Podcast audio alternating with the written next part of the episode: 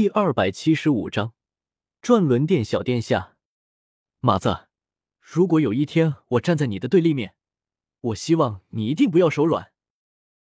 江思明额头的黑线越发的密布，一脸严肃的说道：“永远不可能会有那一天，你永远是我兄弟。”广军苦笑着摇了摇头。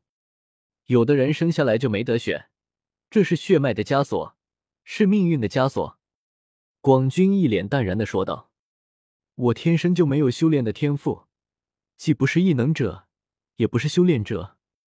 我本以为那些恶心的事情永远和我无关，但命运却让我遇见了你。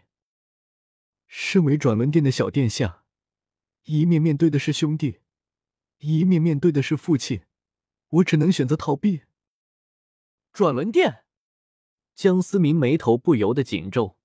这个名字他从未听过。修行界都知道黄泉和地府，却不知道真正可怕的是电阎王。马子，其实我和你相遇的那天，我就有过想杀了你的想法，只是没想到阴差阳错和你成了好兄弟。也许这就是命运弄人吧。我没有修炼天赋，永远无法继承父亲的位置。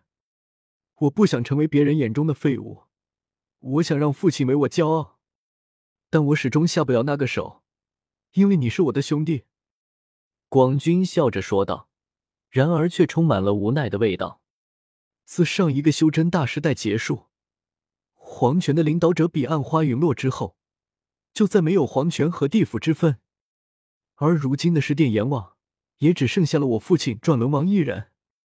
父亲最大的愿望就是能够重新开启大修真时代，然而他最疼爱的儿子却是一个废物，这是多么讽刺！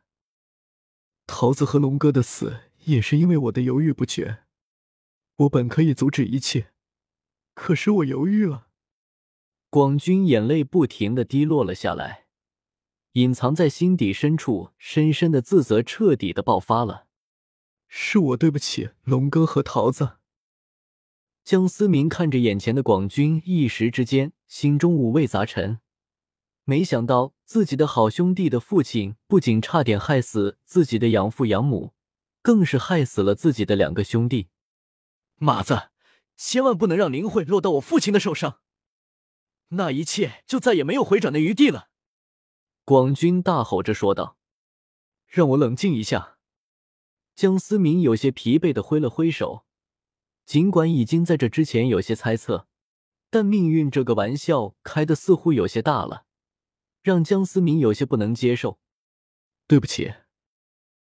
夜晚的江城要比白天热闹了许多，江思明压抑的气息和热闹的氛围显得格格不入。自己的敌人是好兄弟的父亲，江思明此刻竟然有些自嘲。龙哥和桃子的仇不能不报。但江思明此刻陷入了纠结当中。帅哥，能加个微信吗？对不起，我有女朋友了。江思明强行咧嘴笑了笑，说道：“等一下，帅哥，给个面子啊！”江思明依旧是礼貌的笑了笑，却没有停下脚步的意思。小子，我看你挺猖狂啊！我们兰姐问你要电话，这么不给面子吗？一群人瞬间就围了上来，帅哥，你是逃不出我的手掌心的！滚！低沉的声音仿佛有一股隐隐的威压，让在场的一众人不由得为之一震。江思明此刻心情很不好，这些人算是装在枪口上了。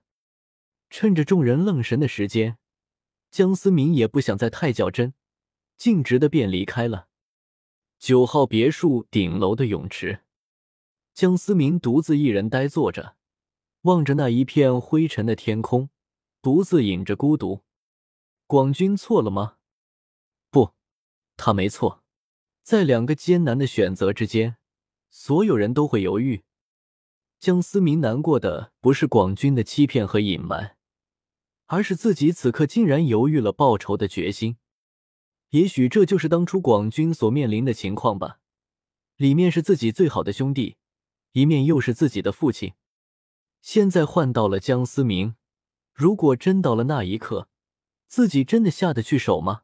龙哥和桃子的仇难道就不报了吗？难道兄弟就此反目成仇吗？或者老死不相往来？这都不是江思明所希望看到的。不论如何，黄泉地府必须覆灭。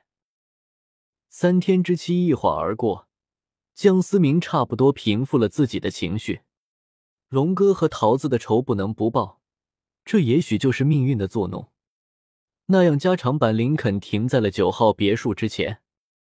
江思明上了车，秦北满脸笑容的看江思明：“咱们走吧。”老爷子已经在那边准备了，给你接风洗尘了。趁着这个机会，也顺便见见可卿，说不定你的想法会变。不过，能不能麻烦你闭上嘴？江思明皱了皱眉头，对于眼前这个话痨，真的是十分的无语。